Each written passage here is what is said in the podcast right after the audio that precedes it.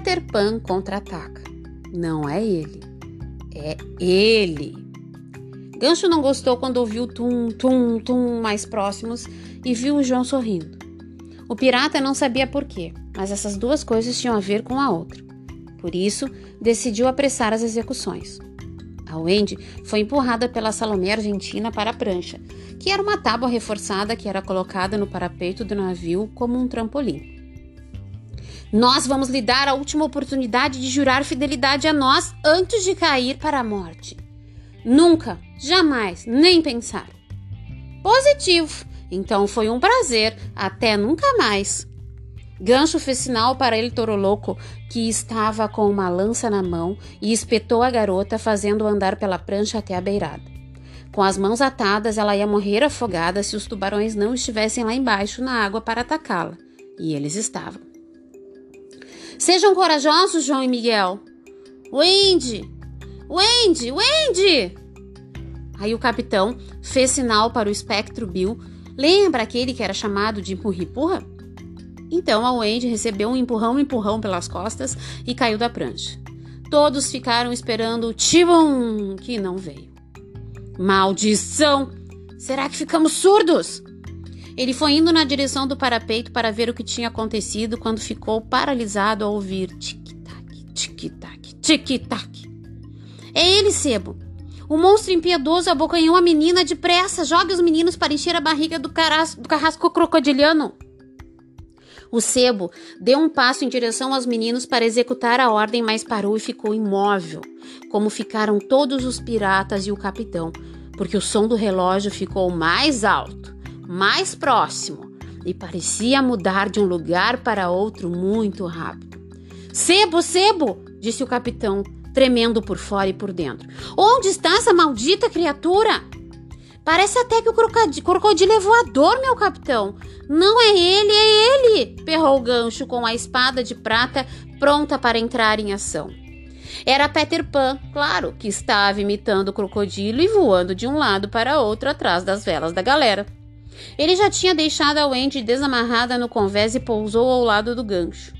Todos que estavam no navio se movimentaram, mas o herói e o vilão gritaram, fazendo todos se afastarem deles. Não se aproximem! Somos nós que vamos mandá-lo de uma vez por todas para o inferno. Vocês lembram que ficou combinado que um dia ele ia ser meu? Chegou o dia. Foi a Wendy que se mexeu para desamarrar os meninos. Começou o duelo final entre o menino voador que não crescia e o pior pirata da história.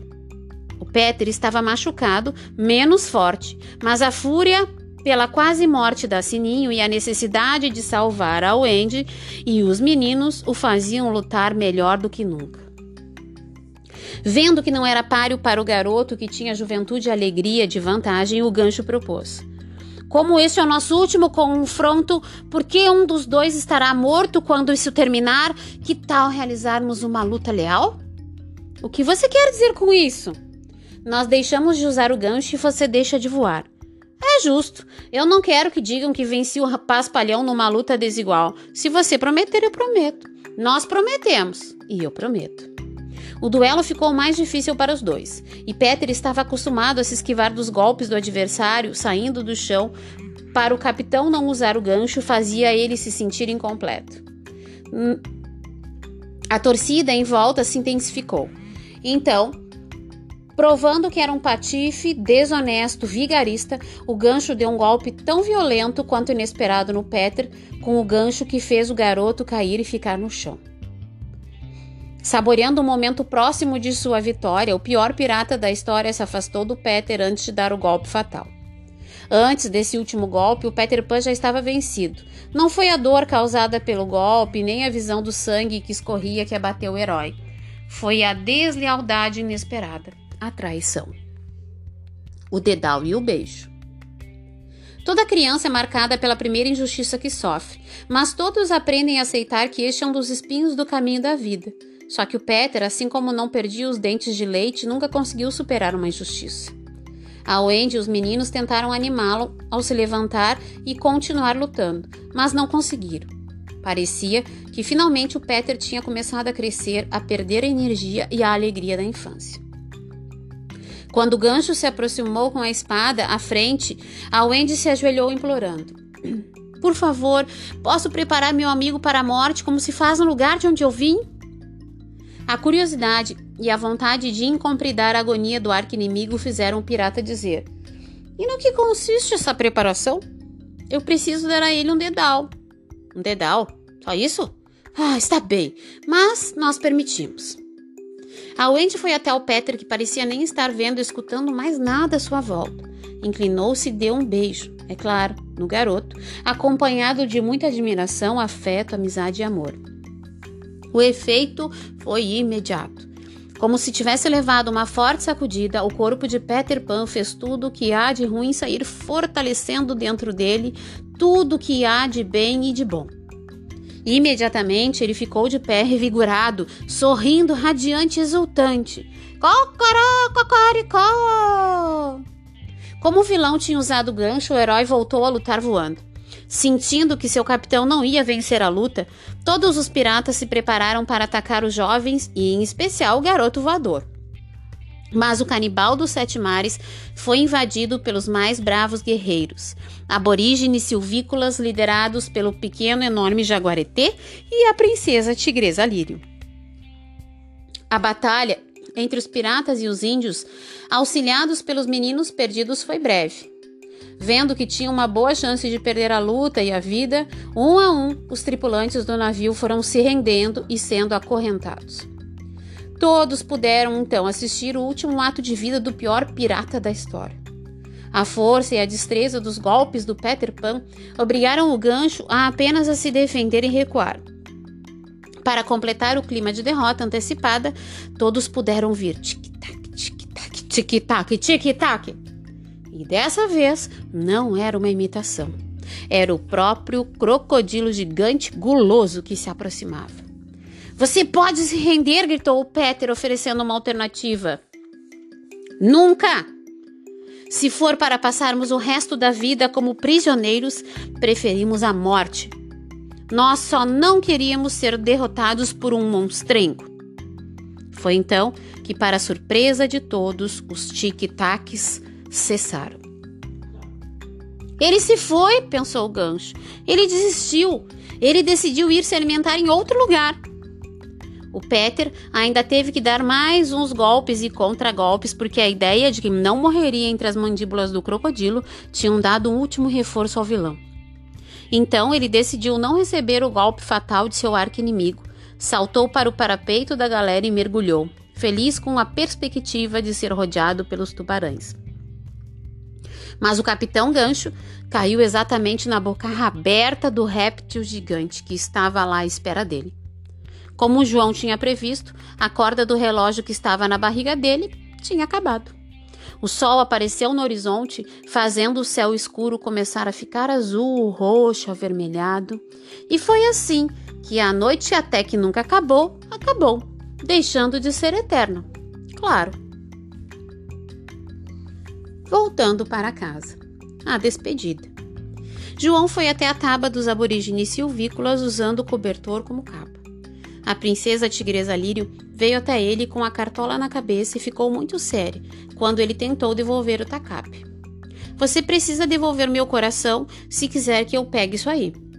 Ele sorriu, mesmo estando tão triste, e colocou o tacape na cintura, sentindo-se muito poderoso. Eles ficaram olhando um para o outro e dizendo um monte de coisas em silêncio. Aí eles ouviram alguém dando um sinal, soprado em uma concha. O navio ia partir. Quem ia nele devia seguir a bordo. Fala aí, tigresa. Você pode vir comigo, não pode? Você pode ficar. Eu posso voltar, não posso? Eu vou esperar você. Agora vá embora antes que eu amarre você e esconda dentro de uma caverna que ninguém sabe onde fica. Ficou mais difícil ainda dizer adeus. Então diz até logo já. Até logo já? A tigresa Lírio deu um beijo na ponta de seu polegar direito e pressionou na testa do João, que pegou a mão dela e beijou várias vezes antes de se virar e sair correndo em direção ao navio. Cruzador dos Sete Céus. No dormitório do terceiro andar da casa número 14, Dona Amanda tinha adormecido na poltrona depois de se certificar de que a janela estava aberta. Seu George estava bem mal acomodado dentro da casinha da Naná, onde passou a dormir desde a sexta-feira que não será esquecida. E a cachorra babá estava deitada perto da lareira, sonhando com ossos e crianças. Eu nem preciso descrever a surpresa, o alívio e a imensa felicidade dos pais da Wendy, do João e do Miguel. E pais adotivos do Galante, do Fanfa, do Tututu, do Crespo, do Meiro e do Gundo. Vale a pena contar do momento em que o Fanfa viu Naná e a abraçou, dizendo: Vocês não vão acreditar, mas era assim mesmo que eu me lembrava de como todas as mães são. Boa noite, dona Amanda, como vai? Eu vou bem. Todos tiveram tempo de ficar abraçados na janela para acenar e se despedindo de Peter Pan, que voltou para a Terra do Nunca em companhia de Sininho, pilotando o navio que agora se chamava Cruzador dos Sete Céus. Já que estou acabando de escrever essa grande história, e grande em mais de um sentido, posso contar que já fui criança. Durante algum tempo eu queria muito crescer logo, para fazer as coisas que os adultos faziam, ter a liberdade que achei que eles tinham. Depois passei a não querer crescer nunca mais, para continuar sempre brincando e me divertindo sem nenhuma responsabilidade. O corpo da gente vai crescendo e ficando adulto, e uma hora a gente precisa começar a crescer para ficar tão grande quanto ele. Isso não impede que dentro da gente continue morando um menino perdido, brincando, divertindo-se, sonhando com mundos de fantasia. Eu pude contar essa história assim, com tantos detalhes, porque eu vi quase tudo isso acontecendo. E vivi quase tudo também. O resto, eu fiquei sabendo em primeira mão. Quando saí voando pela janela daquele dormitório no terceiro andar da casa, eu já tinha mania de querer falar sem erros. Queria que me tratassem como se eu fosse maior do que as pessoas entendessem o que eu estava falando. Essa história só existe porque as fadas, pelo menos as bem pequenas, soltam uma poeira mágica que faz qualquer coisa, bicho ou pessoa voar. É por isso que eu acredito em fadas. E você, também? Eu também. Eu também. A Wendy casou-se e teve uma filha chamada Jane, que parou de ter medo de dormir sozinha. Às vezes, os pais escutam ela falando sozinha de noite. Quem sabe um dia desses ela não vai conhecer o outro tio? Ninguém comenta a respeito do sumiço do João, justamente na noite anterior ao dia do aniversário de 16 anos dele, porque ele achava que com 16 anos ele ia começar a ficar adulto, ou porque não aguentou mais de saudade. Mas isso é o que eu acho. Eu não sei o que as outras pessoas da minha família acham porque não se conversa sobre isso. Afinal, pode ouvir e comentar e o que é que os vizinhos vão pensar? Às vezes, eu sonho que estou na ilha e o João é o novo cacique da tribo dos aborígenes silvícolas. De repente é assim, sonhando que se chega lá. Eu teria muito mais coisas para contar sobre o Peter, a terra do nunca e quem vive lá. Mas na hora, o livro precisa acabar. Então lá vai. Todos os meninos e meninas crescem, tornam-se adolescentes, depois adultos. Menos um, chamado Peter Pan. Agora você já sabe tudo o que há para saber sobre esse menino voador.